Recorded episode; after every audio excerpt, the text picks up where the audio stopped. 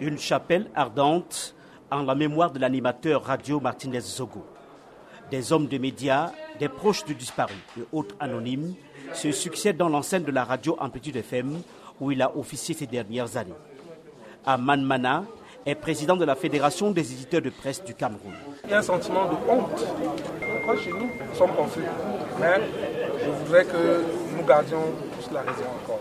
Parce que euh, ceux qui l'ont fait sont des sous-humains. Quelques jours avant sa disparition, Martinez Zogo a dénoncé les détournements présumés de fonds à hauteur de plusieurs milliards de francs CFA impliquant des membres du gouvernement et leurs proches. Le syndicat national des journalistes du Cameroun s'engage à poursuivre sa mission. Écoutons son secrétaire à la communication, Samuel Mondjok. Le syndicat national des journalistes du Cameroun sera toujours là pour dénoncer ce crime odieux, pour dénoncer cette situation d'atteinte grave à la liberté de la presse, attenter à la vie d'un journaliste. Euh, je crois que c'est extrêmement grave. Cet assassinat interpelle toute la corporation, estime le journaliste Jean-Bruno Tagne.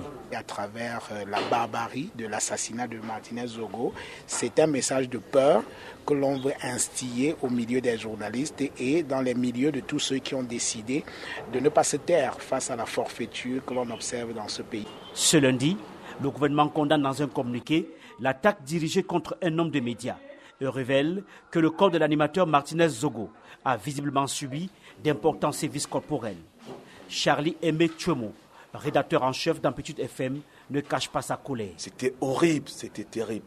Surtout quand on a vu son corps. Tout sauf ça. Pourquoi? Il était nu, comme ses parents l'ont mis au monde. Et au-delà de tout, le corps avait déjà gonflé, dégagé de ce corps une odeur très nauséabonde. Plus d'un millier de personnes prévoient une marche de protestation en direction du palais présidentiel le jeudi 26 janvier à l'initiative de Roger Chantal Tuilé, un ancien journaliste converti à la politique. Ce qui s'est passé là, la langue coupée, ça veut dire taisez-vous, celui qui parlera sera mort. Désormais, votre profession n'existe plus. C'est pour ça que nous allons au palais de l'unité. Dire au président Biya, reçois-nous. Tu as dit que tu seras retenu par l'histoire comme l'homme qui a apporté la prospérité et la démocratie. On ne peut plus parler. La radio Amplitude FM a déposé deux plaintes contre inconnus après la découverte macabre de son chef de station, Emmanuel Junta, VOA Afrique, Yaoundé.